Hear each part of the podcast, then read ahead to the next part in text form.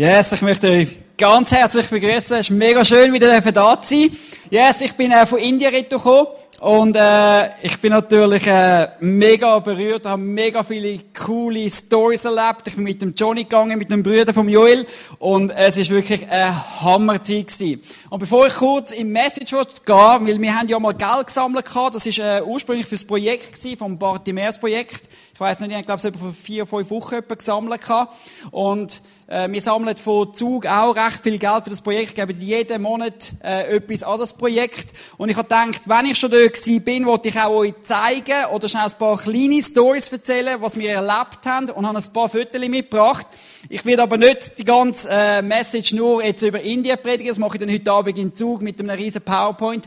Aber ich wollte euch ein paar Sachen noch ein bisschen weitergeben. Schnell kannst du mal aufs erste Bild. Und es ist mega cool, weil wir sind angekommen wir sind gerade in eine Schule gegangen und es ist mega cool, sie sind mega willkommen geheißen worden und es ist wirklich sehr viel äh, spontanes Preaching gewesen.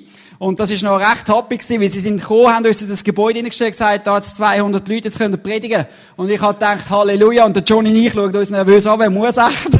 Und, äh, dann haben wir angefangen, die Bibel umzusuchen während dem Worship und dachte, oh, und dann irgendwann haben wir gewusst, es bringt nichts. Wir werden auf den Heiligen Geist hören und einfach das teilen, was der Herr uns aufs Herz gelegt hat. Sind wir in dieser Schule gewesen. Warum ich eigentlich an diesen Trip gegangen bin, hat damit zu tun gehabt, um wirklich mal zu sehen, wo geht überhaupt unser Geld an. Wir hören immer wieder crazy Stories. Jetzt ist auch wieder gerade ein Skandal aufgekommen, wo äh, von World Vision ist es, glaube ich, ist da Geld unterschlagen worden. Und wo wir dort als das Projekt gegangen sind, haben wir etwas gemerkt, wow, da ist jeder Rappen ist so wertvoll, wo dort angeht. Es ist unglaublich, wie die äh, wirklich überall investieren, die Essen, Schulen, Bildungen und was sie alles machen. Das sind ein paar Schüler, es ist ein bisschen dunkel da, da sind wir in einer Church gewesen, preachen. Es sind etwa 70 Leute in einem kleinen Gebäude, es war sicher etwa 50 Grad heiß dort drin gewesen.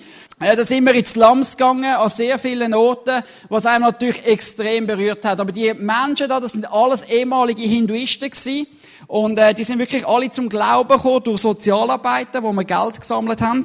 Und dann gehen die Sozialarbeiter in die Slums, fangen an einen Menschen von Jesus zu erzählen, fangen an zu beten. Sie machen Church, da hast du kein Gebäude mehr, wo keine Wand, keine Decke mehr hast, sondern die hocken in den Kreis, fangen an Jesus loben und preisen, fangen an zu beten und äh, werden auch so auch zum Teil noch durchgeführt vom Projekt, wo wir Geld spenden. Also das sind ihre Dihei, also dort innen kannst du keine Nacht schlafen. Das wirst du nicht überleben, haben sie gesagt, weil du wärst ganz sicher krank, Malaria, alles Mögliche. Also es ist wirklich extreme, schlimme Zustände. Äh, da haben wir so Sozialarbeiter, da ist, ist sehr interessant, wenn man dort äh, ankommt in diesen Slums, äh, du wirst extrem geehrt als Pastor, vor allem als Weisse. Äh, die schauen mega auf wenn du dort ankommst. Die, die wollen unbedingt Gebet, die wollen, dass du sie segnest, etc.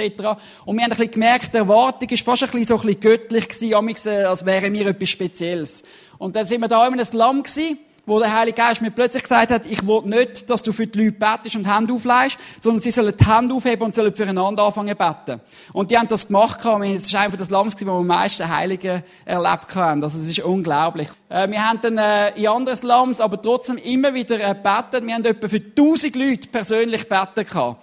Also alle zusammen durch die ganzen zweieinhalb Wochen und dann nicht einfach nur, wir segnen euch, sondern angefangen wirklich Leben aussprechen, für Kranke beten. Und es ist unglaublich gewesen, was Gott alles tat. Ich habe noch nie so viel Wunder in zweieinhalb Wochen gesehen, wie in meinem ganzen Leben. Also, das sind Leute, die Augen kaputt haben, äh, Krebs gehabt, alles Mögliche haben wir gesehen, wo Menschen geheilt worden sind. Professoren gewesen, von der Bibelschule, die wir unterstützen. Äh, es sind vier Teachers gewesen, und das sind wirklich coole Stories gewesen. Ich dort, äh, spontan plötzlich müssen in der Bibelschule lehren. Und dann habe ich gemeint, dreimal, so vielleicht 50 Minuten so. Nein, es ist dann, äh, pro Tag fast vier Stunden gewesen. Und dann äh, hast du ja nicht so viel Material rum. Also ich habe schon gewisse Preachings und Teachings gehabt, Sachen, die ich, aber plötzlich, da hast du einfach gehen und äh, es ist eine unglaubliche Zeit wo wir dort auch erlebt haben, äh, wie Gott gewirkt haben. Und am Schluss habe ich gemerkt, dass die meisten nicht einmal Studenten gewesen sind in dem Sinn, sondern es sind zum Teil sogar schon Pastoren gewesen. Und da bin ich schon ein bisschen verschrocken, oder? Aber es ist äh, wirklich mega stark gewesen. Haben super Zeiten gehabt, auch Menschen gehabt, die da geheilt worden sind, haben Ministry gemacht. Äh, da hat es Leute mit Stories, das könnt ihr euch nicht vorstellen, wo die Frau äh, eine Kille übernommen hat, der Mann ist gestorben, der die Kille geleitet hat, der Sohn ist gestorben, der andere Sohn ist im Alkohol hinein und dann kommt die zu mir und sagt, kann ich Gebet haben, mir laufen die Leute von der Kille weg, weil ich eine Frau bin. Und Frauen haben ein sehr schlechtes Ansehen dort. Und, also, es ist unglaublich, die Not, die zum Teil rum ist, auch Verfolgung in gewissen Arten gegenüber dem Christentum. Äh, da sind wir auch äh, in einer Hauschurch gewesen, unter der Woche, die treffen sich extrem viel mal. Das ist ein bisschen eine Kobrini-Klasse von den Inden. Und dann ist aber alles vollgestopft von Leuten. Da sind sie noch gesagt, Raffi, da preachen. Und dann ist es weitergegangen. Ähm, das ist auch so in den Slums gewesen. Und sie sind sehr Leute, die immer wieder Antwort geben, auch während dem Teachen und Preachen. Also wenn du mal sagst, Halleluja, dann hörst du nachher alle Hände gehen auf und Halleluja, Jesus! Und das ist mega cool. Wünschte ich mir am auch in der Church. Wir haben da weiter betet, betet für Kranke. Wir haben leprakranke Menschen gehabt, wir haben verseuchte Leute gehabt, Leute mit äh, Tumoren, Leute, die nur ein Bein hatten. Also das ist wirklich alles Mögliche gehabt, wo wir angefangen haben zu beten, haben so viel erlebt und es ist unglaublich gewesen. Das war äh, so eine Church, da sieht man, Bartimäus-Projekt, Open Church. Und das ist eigentlich so läuft, dass das wirklich das ist einer der schlimmsten Slums war. Hat aber, die haben aber wenigstens so ein kleines Hütchen gehabt, sie mal gebaut haben. Und dort drinnen ist es dann auch wahrscheinlich 50 Grad, also du hast angefangen zu reden und du bist schon nass gewesen. Und, aber es ist unglaublich gewesen, wie die Leute hungrig sind für Jesus. Also das ist, die Verzweifeltheit wirklich Gott zu erleben, einfach unglaublich. Das ist so ein bisschen spezielle Story gewesen. Das ist auch einer der schlimmsten Slums gewesen. Äh, das sind zwei gewesen, die von der Church weggelaufen sind. Wir haben angefangen zu preachen und beten. Und plötzlich hat der Heilige Geist einen wieder retour gerufen. Der hat nur, der hat nicht mal gewusst, dass Weisse oder so da sind, aber plötzlich hat der Heilige Geist zum Geredet gesagt, ich muss zurück in die Church, hat sein Leben wieder Jesus eingegeben. Der andere ist äh, ganz krank gewesen, von Kopf bis Fuß, überall Gelenkschmerzen, Problem. Und dann habe ich ihm gesagt, dem rechts, er soll für die Person links beten, komplett geheilt worden, hat sein Leben Jesus hingegeben, gesagt, von jetzt an will er für Jesus leben. Äh, das ist in der Church vom Luther, das ist der Projektleiter vom Ganzen, ist sozusagen der, der das Ganze organisiert, leitet. Das ist, äh, zuerst habe ich einmal preached, dann hat der Johnny preached. Und das ist immer ein bisschen lustig weil der Luther hat immer gesagt, äh, du kannst 15 Minuten predigen und dann predige ich 15 Minuten. Und ich glaube, er hat nur testen, wie das rauskommt, wenn wir da preachen. Und am Schluss hat der Johnny drei Viertelstunde preached und er hat kein Wort gesagt. Und wenn man mich so zugelassen hat, das ist unglaublich, oder? Er hat das Wort gesagt, hey, der Herr liebt dich. Und dann ist, und ich, hey, was erzählt der? Wir haben nur gesagt, der Herr liebt dich. Und so ist das damals durch die ganze Message durchgegangen. So sind wir eigentlich überall willkommen geheissen worden. Es hat immer Blumen gegeben. Äh, ist mega interessant. Das ist so eine, Street Church wo, wo die Leute einfach zusammengerufen werden und die kommen jede Woche, treffen die sich einfach auf der Straße und dann kommt jemand ihnen preachen, erzählen, beten. Ähm, auch da mega viele Sachen erlebt mit dem Herrn. Das ist so ein bisschen eine Hauschurch gewesen. Da bist du auf der Hogerruhe gelaufen und so oben war wirklich so ein Häuschen mit 60, 70 Leuten reingekrempelt und, äh, dort ihnen auch wieder preached. Also das war eigentlich unser Leben gewesen, zweieinhalb Wochen. Wir haben einfach preached und teached die ganze Zeit. Und nichts anderes. Und dient und betet. Das sind äh, Social äh, Workers. Das sind die, wo wir eigentlich Geld gesammelt haben. Und zwar, das sind wirklich die, die sind gerettet worden in den Slums, haben von Jesus gehört, haben angefangen leben für Jesus. Wir haben Potenzial gesehen, haben sie angefangen auszubilden, trainieren. Und die Leute gehen dann wirklich in die schlimmsten Opfer des Slums äh, gehen das Evangelium erzählen und jedes Lamm, wo eigentlich jetzt eine Church hat, 26 Leute, wie auf der Straße oder irgendwo vielleicht schon fast 200 Leute, das sind alles ehemalige Hinduisten. Also da ist niemand irgendwo mal im, Christen, im, Christentum im Glauben aufgewachsen und, und die geben dir ein Leben hier und, und du siehst, wie sich da etwas anfängt zu verändern in ihrem Leben. Und das sind so ein bisschen Key Players, die wirklich rausgehen auf die Straße. Jeden Tag sind die sieben, acht Stunden bei diesen Leuten in den Slums, leben aber selber nicht mehr in den Slums. Also, und dann können sie sich auch füttern, gehen in die Bible Trainings und dann so Leute ermutigen und helfen. In dem Ort, wo wir da angefangen haben teachen, haben wir müssen plötzlich flüchten, weil es hat, ist jemand gekommen und mit dem als Weissen kommt man kein äh, Visum über zum Missionieren in Indien. Du musst als Tourist einreisen und das wissen die Leute.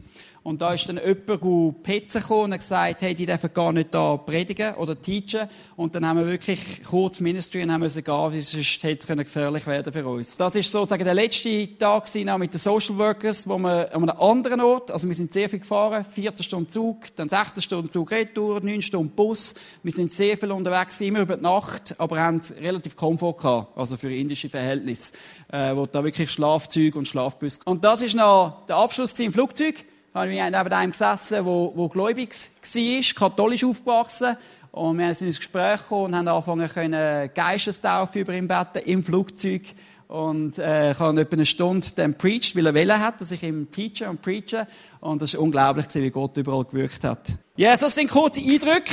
Was mich so ein bisschen bewegt hat, als ich überlegt habe, ja, wenn ich jetzt auf Luzern komme, gut preachen, was hat Gott mir aufs Herz gelegt? Und, und mir ist das Thema aufs Herz gekommen, wo wir angefangen haben in der Serie von Genesis äh, Teacher. Und ich habe das in Zug zum Teil schon preached, ich habe es ein bisschen abgeändert, aber ich habe etwas gemerkt, weil wir sind auf Mission gegangen da. Und es ist eigentlich so ein bisschen wie so ein Duty, ein Job, du gehst in Mission und du gehst evangelisieren, du bist bei den Menschen, du weißt, das ist für das gehst du dort, äh, diesen Menschen dienen. Und ich habe gemerkt, jedes Mal, wenn wir eigentlich in dieses Land rausgegangen sind, haben wir doch eine gewisse Zeit wieder gehabt im Hotel, sind auch mal rumgesessen im Hotel, wir müssen warten und und und und. Für uns ist eigentlich das kein Unterschied mehr gewesen, missionieren fürs Projekt oder leben für Jesus, wenn man einfach überall irgendwo in der Stadt war, im Hotel etc. Und wir haben angefangen, so viele Sachen zu erleben, neben dem Projekt, die eigentlich unglaublich sind. Wir sind in Restaurants hineingegangen, es gibt ein gutes Restaurant gegeben. Also ich habe fünf Kilo abgenommen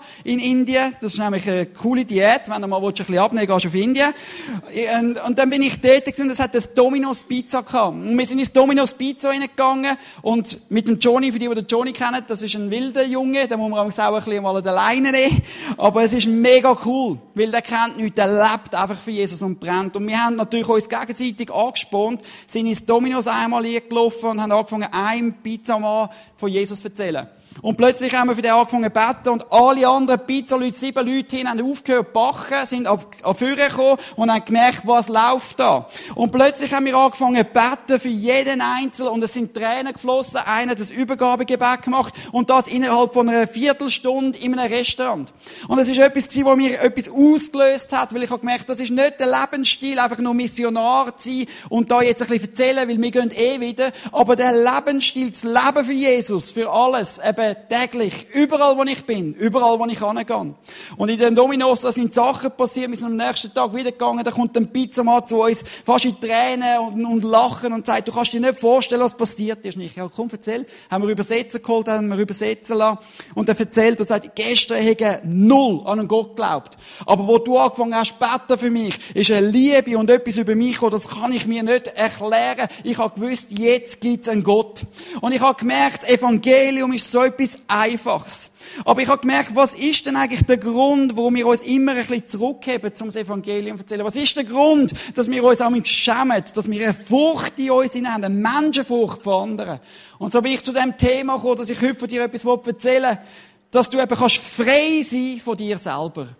Frei sein von dem, was der rechts und links von dir denkt. Frei sein im Worship bei der Church. Frei sein in der Small Group, wenn du anfängst, etwas zu teilen. Frei sein, wenn du irgendwo in der, in der Welt bist, in der Geschäftswelt, dass du nicht anfängst, Menschen gerecht, vor gerecht stehen von Menschen, sondern stehst gerecht vor Gott. Das, was er dir aufs Herz leitet, ein Hunger und ein Verlangen und ein Brennen, dass wir aber die gute Nachricht mühen weitergeben. Und ich wollte heute wirklich an die Wurzeln gehen anhand vom Buch vom Genesis, wo wir ja eigentlich eine Serie gemacht haben, wo wir werden sehen, warum eben auch so viele Menschen eine Menschenfurcht haben und dass die eigentlich überhaupt nicht mehr berechtigt ist. Ich möchte heute drei Punkte mit dir anschauen. Ich möchte den Ursprung anschauen von der Menschenfurcht, vom Scham, wo wir haben.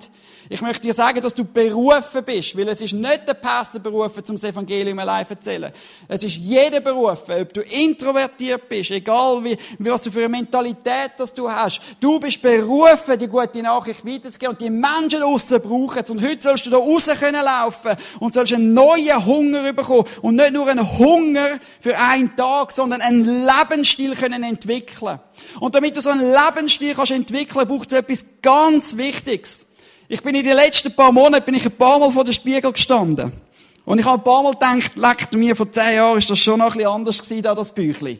Und, und du schaust in den Spiegel und denkst, Mama mia, jetzt ist schon mal Zeit, um ein bisschen das Gewicht zu verlieren wieder. Und ich habe das zum Glück jetzt mit diesen Indienreisen schon ein bisschen, die Hälfte vom Ziel habe ich schon. Aber ich habe gemerkt, dass viele Menschen, die stehen den Spiegel, stehen vor dem Spiegel, sehen, wie sie zugenommen und dann sagen sie, jetzt gehe ich vom 1. Januar gut trainieren. Und oft hebt das ja nicht lang. Sie machen das ein paar Wochen. Die meisten Besucher in den Fitnesscenter sind im Januar. Aber nach dem Februar oder März sind über die Hälfte von Neuanmeldungen sind bereits schon wieder weg, weil sie es nicht durchziehen. Und ich habe gemerkt, dass das eine Krankheit ist, im Glauben genau das Gleiche. Ich bin eines Tages mit meinem Bruder ins Kraft, ins Krafttraining gegangen, er mich überschnurrt, dass ich ein Abo gemacht habe.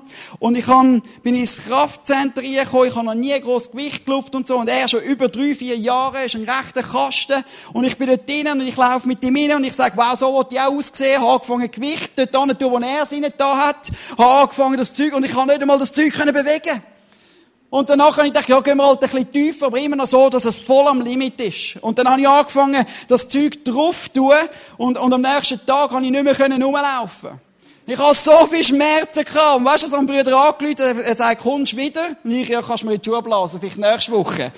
Ich habe so viel Schmerzen gehabt. Ich habe gemerkt, dass im Geistlichen genau das Gleiche passiert bei den Christen. Wir sind nämlich so motiviert nach einem Sonntag oder nach einem Malgroup, aber dann ist Dienstag, Mittwoch und plötzlich nimmt die stille Zeit ab, Beziehung nimmt ab und alles fängt sich an wieder schwächen. Wir verlieren das Verlangen wieder, wir verlieren die, die Verlangen, wo uns Gott eigentlich mal überführt hat in unserem Herzen und wir kommen wieder in das, immer in das gleiche Muster rein. Und ich habe gemerkt, was Gott sucht sind Menschen, die sagen, hey, weißt du, ich fange langsam irgendwo an. Ich gebe so viel, wie ich kann, aber ich gebe lieber mal ein bisschen weniger, dafür mehr Qualität, aber dafür ist es konstant und es fängt da etwas aufbrechen in deinem Leben, wie nie zuvor. Und weißt du, plötzlich wirst du merken, wenn du in einem Jahr retour schaust, sagst du, boah, dann schaust du auf die alten Fotos, schaust in den alten Spiegel rein und sagst, Mama, mir habe ich zugelegt. Und weißt du, das ist das, was sich Jesus sehnt in deinem Leben im Geistlichen. Dass du kannst zurückschauen und sagen, wow, schau mal, wo ich gsi bin vorher, aber jetzt bin ich ein Überwinder in dem. Jetzt bin ich stark in der stille Zeit. Hey, jetzt ist es nicht mehr eine Mühe, in die Church zu kommen. Es tut mir nicht weh, eine Stunde Zeit verbringen mit Jesus. Es wird da irgendetwas passieren in unserem Geist, wo, wo eine Kontinuität hineinkommt und wo wir anfangen zu brennen für Jesus täglich. Und ich glaube, das ist das Ziel, dass wir anfangen zu lernen, wirklich dort reinzukommen und anfangen wirklich zu sehen, wie können wir wirklich ein Leben leben, was Gott uns dafür berufen hat. Aber was ist der Ursprung, dass wir eben oft die Sachen nicht ausleben können? Ich wollte in 1. Mose 2,25 gehen, weil ich glaube, die meisten Menschen, die kämpfen damit, dass sie eben nicht frei sind von sich selber. Du kämpfst damit, was Menschen von dir denken. Du kämpfst damit. Nur schon in der Church haben wir so viel. Oh, wenn ich gumpe, was denkt der links von mir und rechts von mir? Oh, wenn ich Lüter singe, was denkt der von mir? Oh, wenn es nicht schön tönt, das habe ich schon lange müssen aufhören, ich könnte gar nicht mehr singen, weil ich weiß, dass die Leute an mich denken neben mir, ich singe katastrophal. Aber es ist der Punkt, können frei sein, dass ich kann sagen, weißt du, ich habe preached, ich habe mein Herz rausgepreached und ich kann da runterlaufen und ich kann anfangen zu denken, was denken die Leute? Ist jetzt das eine gute Message oder eine schlechte? Und ich kann gefangen werden von so Sachen. Du kannst gefangen werden von, von Gedanken, was Leute über dich immer denken, anstatt zu sagen, ich will am Gott, am Allmächtigen gefallen. Weil das ist das, was Jesus sich sehnt, dass du ihm gefällst und nicht Menschen. 1. Mose 2,25. Ich merke, ich werde ein bisschen freier, wenn man in Indien war. Das ist mir nicht mehr so, ich muss aufpassen. Halleluja. 1. Mose 2,25. Der Mann und die Frau waren nackt, sie schämten sich aber nicht. Das kennt jeder. Wir wissen Adam, Eva, Geschichte. Es ist kein Scham rum Alles ist perfekt gewesen. Du stellst dir den Garten vor und alles ist, ist einfach mega und Hammer. Sie sind nackt in dem Garten rumgelaufen. Und plötzlich im 1. Mose 3,7 ist das Dilemma, hat das angefangen. Ich habe gemerkt, dass alles, was mit, mit Einstehen für seinen Glauben oder evangelisieren oder anfangen aufstehen, dass man kann sagen, mir ist Christ, fängt eigentlich alles mit dieser Wurzeln an. Vom 1. Mose. Da wurden ihre beiden, auf, ihre beiden Augen aufgetan und sie erkannten, dass sie nackt waren. Und sie hefteten Feigenblätter zusammen und machten sich Schurze. Und da ist ja mega interessant, wie ist es so weit gekommen, dass sie an den Punkt gekommen sind, dass sie angefangen haben, sich zu bedecken? Wie ist es so weit gekommen, warum sie sich eigentlich nackt gefühlt haben? Weil sie sind vorher nackt gewesen. Und ich habe mir, ich habe mir lange Gedanken gemacht, das ist eigentlich mega interessant, wieso eigentlich die Nacktheit? Wieso ist da so ein, ein Schwerpunkt drauf, dass sie sich plötzlich nackt gefühlt haben und plötzlich geschämt und Angst gehabt haben? Es ist mega interessant, im originalen Text, im Hebräisch, ja, und ich versuche jetzt auch mal ein bisschen clever zu spielen, weil der Joel ist es, ich versuche es zu spielen. Im Hebräischen ist, ist das fürchte mich, Vaira, vom Verb Jahre.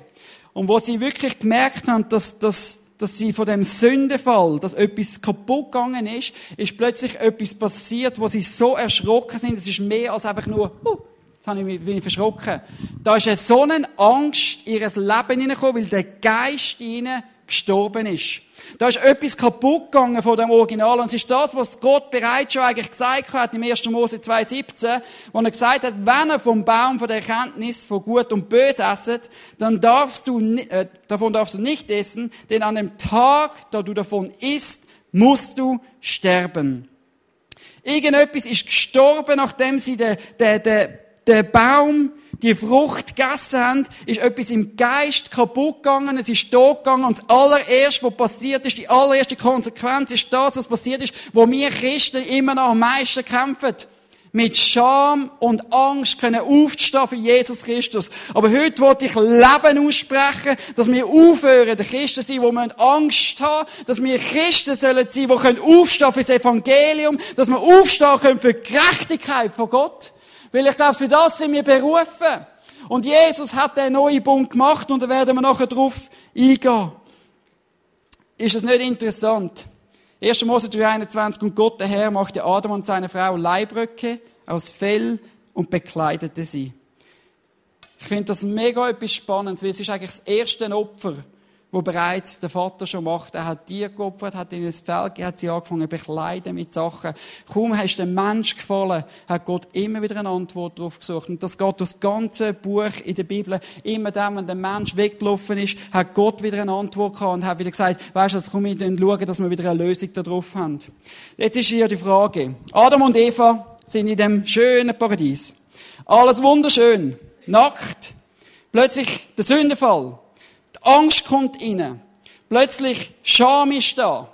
Hast du irgendetwas gemerkt, dass eigentlich alles in dem Paradies, wo da war, ist der Vater dir und Adam und Eva. Ich wohne in, in Cham und ich habe neue Nachbarn bekommen, zwar meine Wäschebleiterin. Und ich sehe bei mir recht gut in die Wohnung rein. Und wenn du merkst, dass die Leute bei dir die Wohnung hinein sehen, dann passest du auf etwas extrem auf. Dass nämlich nicht mehr nackt durch die Wohnung laufst. Oder? Das ist noch von Vorteil, vor allem wenn deine Worship-Leiterin vis-à-vis wohnt. Und so habe ich gemerkt, dass eigentlich etwas sehr Interessantes ist mit Adam und Eva. Warum ist plötzlich Scham und Angst in ihr Leben hineingekommen? Warum? Da sind keine anderen Menschen herum. Es ist nur Adam, Eva, Tier und der Vater. Und ich habe mir Gedanken gemacht, warum würden die sich schämen? Ich will mich schämen, wenn andere Menschen, aber von einem Tier, also wenn jetzt irgendwo eine Kuh in meiner Hütte rein wäre und ich nackt bin, schön für die Kuh. Aber was ist passiert?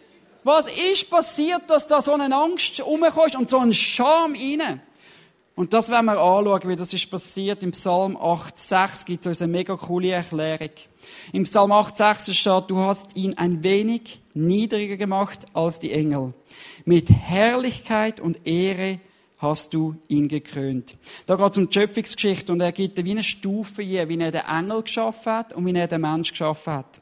Und der Mensch hat er geschaffen, nur ein bisschen weniger in der Herrlichkeit wie Adam, äh, wie, wie die Engel. Und es ist etwas mega interessant, wenn wir schauen, was die Herrlichkeit bedeutet im Psalm 8,6. Dass sie gekrönt worden sind mit Herrlichkeit. Das bedeutet nichts anderes, als es steht, im, im Hebräischen steht Drehu, das kommt vom Verb Atar. Die einen, oder Avatar. Die meisten kennen es von Avatar, von dem Film. Und das bedeutet nichts anderes, dass sie gekrönt hat, bedeutet, dass sie umgeben worden sind von der Herrlichkeit Gottes. Und dann ist mir plötzlich Sachen sind mir plötzlich mehr und mehr aufgefallen, warum dass sie sich geschämt haben. Weil wo sie in den Sündenfall hineingekommen sind, ist die Herrlichkeit Gottes, sie sind eingekleidet gewesen, eingekreist mit der Liebe von Gott und von der Perfektion, von dem ganzen Perfekten. Und das Kleid ist abgefallen. Und darum ist Scham und Angst in ihr Leben hineingekommen. Sie sind aus der Herrlichkeit Gottes rausgefallen und darum hat er sie angefangen, neu müssen bekleiden. Und das ist das, was die Angst ausgelöst hat. Und jetzt verstehst du vielleicht, warum dass sie sich so geschämt haben und so viel Angst hatten. Sie haben die Herrlichkeit Gottes um sich verloren. Und das ist etwas, was ich gemerkt habe, dass, dass viele Menschen, wo, wohl wir im neuen Bund leben, wo Gott gesagt hat, ich schicke meinen Sohn Jesus, dass du wieder kannst mit der Herrlichkeit einkleiden werden, durch den Bund, den er neu gemacht hat, dass viele Menschen immer noch in dem alten Bund leben. Dass wir immer noch unter deren Angst leben. Und ich habe gemerkt, dass wir angefangen haben, etwas zu entwickeln in unserer Gesellschaft mit Christen, dass wir uns schämen dass wir Angst haben So viele andere Religionen, die können rausstehen und stehen für ihren Glauben ein. Aber Christen, die haben immer Angst. Und das finde ich so etwas krass, weil ich glaube, der Timotheus sagt etwas mega klares. Wir haben nicht den Geist von der Furcht, sondern von der Kraft, von der Liebe und von der Besonnenheit. Und das ist etwas, wo mir etwas ausgelöst hat. Wow, dann ist es andere. Angst und Furcht ist eigentlich ein Geist, der in uns Platz genommen hat. Weil wir sollen nicht mehr den Geist haben, heisst Und das ist etwas, wo mir angefangen hat, mehr und mehr aufzuzeigen, dass wir anfangen müssen, Leute aufsagen und ihres Leben hineinreden und sagen, hört auf, wir haben nicht mehr den Geist von der Furcht.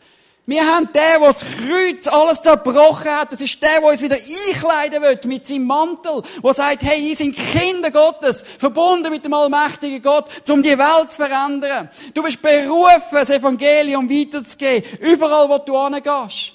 Und ich glaube, es muss wieder etwas entwickeln werden, dass Evangelium einfach eine einfache Sache ist. Wir sind so viele Leute, sind wir einfach angegangen, einfach angefangen normal reden. Zum Teil haben wir gebetet. Zum Teil haben wir können mit ihnen lang reden. Zum Teil haben wir einfach gesagt, Jesus liebt dich. Das Evangelium ist nicht einfach, dass du immer ganze halbe Stunde mit jemandem musst diskutiert haben. Erzähl das Kreuz, was passiert ist bei den Menschen. Aber fang an, die Leute wirklich aus dieser Komfortzone rauszukommen, wo Gott anfangen kann, etwas bewegen. Es wird Zeit, dass wir anfangen, überall das Evangelium zu streuen, egal was für Resultate kommen. Wir sind nicht die, die Menschen retten. Wir sind die, die, die gekrönt sind von seiner Herrlichkeit. Und die Menschen draussen sind verloren. Und sie haben, haben keine Hoffnung. Sie haben keine Liebe. Oh, sie fühlen sich einsam. Und es ist Zeit, dass Menschen aufstehen weil wir haben so etwas Gutes zum Weitergeben. Und darum sind wir berufen, dass wir das nicht für uns behalten können. Darum sind wir berufen, was Jesus sagt in Markus 16, 15. Dort sagt er, sprach zu ihnen, geht hin in alle Welt und verkündigt das Evangelium der ganzen Schöpfung. Und wer glaubt, getauft wird, der wird gerettet werden. Wer aber nicht glaubt, der wird verdammt werden. Es ist ein Command, von Jesus sagt, geht raus. Viele Leute sagen, ja, dann ist es Druck. Come on. Er will nichts anderes, als dass du den Menschen sagst, hey, sie brauchen die Liebe von Gott. Nichts anderes. Ich bin, habe eine Geschichte einmal gelesen vor ein paar Jahren. Von, von, einer, von einer Familie, die durch die Straße gelaufen ist. Und als sie durch die Straße gelaufen ist, sieht sie plötzlich auf der rechten Seite einen Wolkenkratzer und brennen ist im fünften Stock. Ein, ein Stock. Und äh, die Familie läuft vorbei und die sieht am sechsten Stock oben dran eine andere Familie durch, durch die Scheiben, wo, wo dort einfach normal am Kochen sind und am Sachen machen. Und die Familie läuft vorbei und sieht plötzlich, wow, da ist ein Feuer und oben dran sind Menschen, die in Gefahr sind. Und jetzt ist die Frage, was machen wir? Laufen wir einfach vorbei und weißt du, die werden das schon irgendwie selber herausfinden und kapieren. Oder kommen wir so weit, dass wir sagen, hey, komm, wir gehen läuten, wir gehen schreien und sagen, hey, Jungs, da oben, da unten euch brennt, es ist gefährlich. Kommt raus, Leute der Feuerwehr oder wie auch immer. Aber weißt du, würde ich das einfach kalt lassen. Wir haben eine Gesellschaft angefangen zu entwickeln, wo einfach, uns lässt kalt, was mit diesen Menschen passiert. Weil wir unser Image und unser Gesicht nicht verlieren wollen. Aber weißt du was? Auch ich als Pastor oder Johnny, wir müssen uns überwinden, amix. Aber weißt du, wir geben der Geist von der Furcht keine Macht mehr, dass das uns dominiert. Und ich glaube heute, dass Gott Menschen freisetzen wo du anfangen kannst lernen, einen Lebensstil entwickeln. Wir haben genug Teachings gehört, wir haben genug Preachings von der Kanzel. Es wird Zeit, dass wir selber leben und dass wir es können leben, das, was Jesus uns aufs Herz gelegt hat. Nämlich die gute Nachricht weitergeben. Und darum bin ich so erfasst, wenn ich auf Indien sehe, wie die Menschen nichts haben. Oder da ist nicht eine Diskussion, man am Sonntag in die Kirche geht. Das ist nicht eine Diskussion, ob man, ja, jetzt da ein bisschen Leutenmusik hat, leise. Dort ist eine Diskussion, dass Menschen können von der allmächtigen Gott gehen und Jesus anbeten. Dort geht es um Jesus und nicht die, die Sachen und die Sachen von der Church und die Probleme und die, nein, die wollen das Evangelium weitergeben. Das ist das, wo, wo in unserem Herzen wieder etwas sollte auslösen.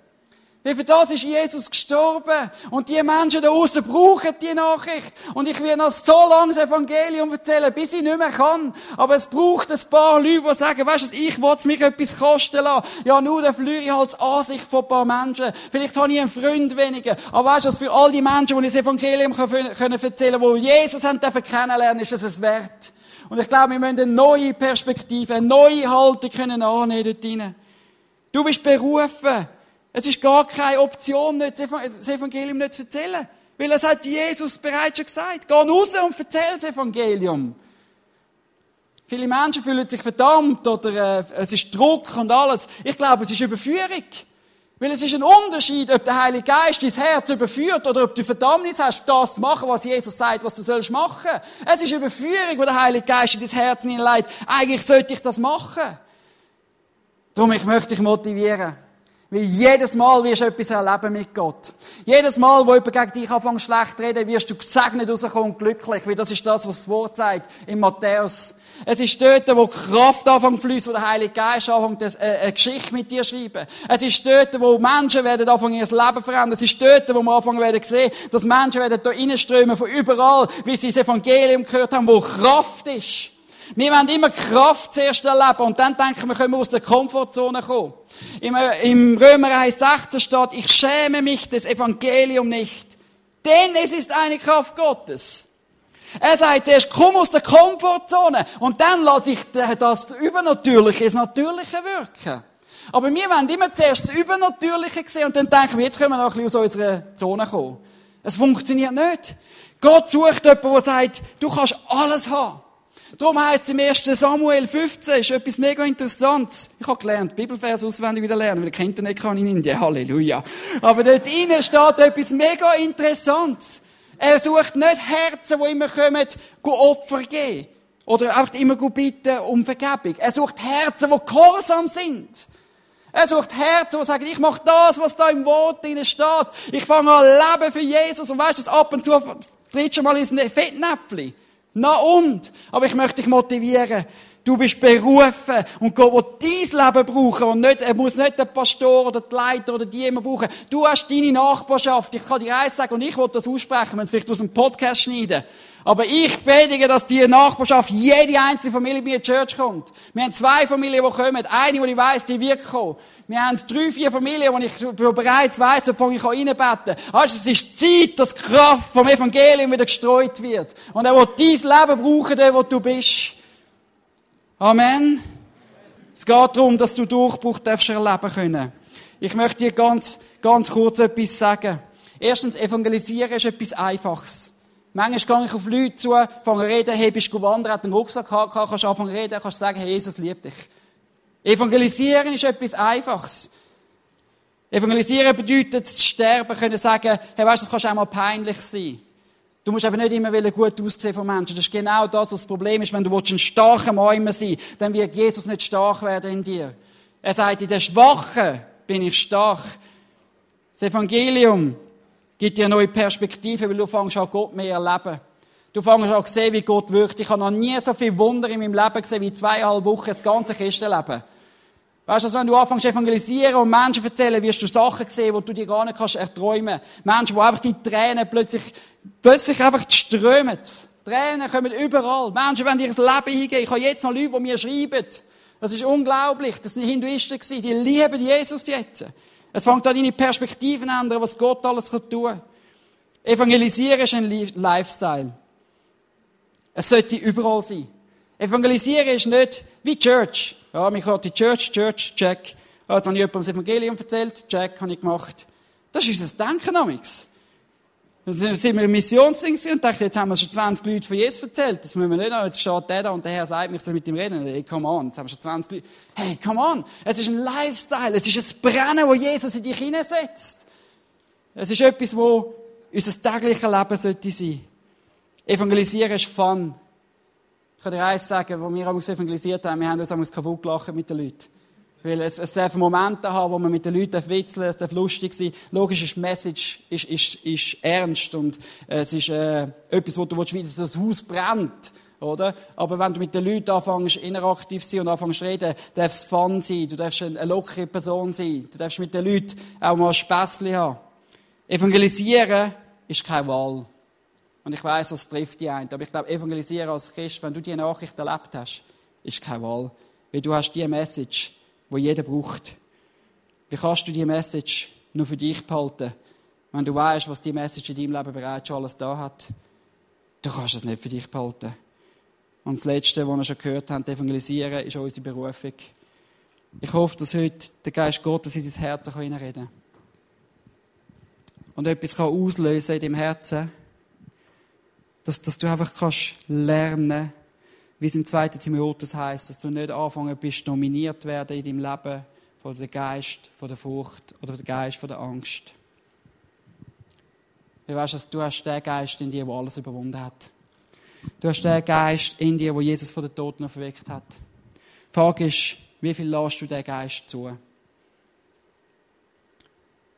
So oft habe ich gemerkt, in den letzten zweieinhalb Wochen, ich habe Leute, die argumentieren und weißt das Argumentieren kannst du lang. Das bringt damals nichts. Und da sind wir an einem Punkt gewesen, wo wir einfach gesagt haben, weißt du, erzählen wirklich die Message, was Jesus da hat am Kreuz. Und du hast die Kraft Gottes gespürt und die Leute sind damals einfach da weggelaufen. Aber ich weiß eins, das ist irgendein Samen, der gepflanzt worden ist. Und das wünsche ich mir, dass, dass Gott etwas heute in dein Herz wirklich hineinsinken lässt dass du siehst, das sind nicht einfach nur Menschen, die um dich herum sind. Das sind nur Körper, die du siehst. Das ist nichts wert. Das ist der Geist, der es wert hat, durch. Und weißt du, die brauchen Jesus. Ich wünsche mir, dass das Menschen in Zug, in Luzern wieder eine verzweifelte verziehen und sehen, was es wirklich bedeutet, wenn die Menschen Jesus nicht haben. Dass es eine Freiheit gibt, dass es eine Liebe gibt, dass es die Fülle gibt, dass es den Sinn vom Leben gibt in Jesus. Und wenn ich das kapiere, was es für mich bedeutet, dann fange ich vielleicht an mehr und mehr kapieren, was es bedeutet für die, die ihn nicht haben.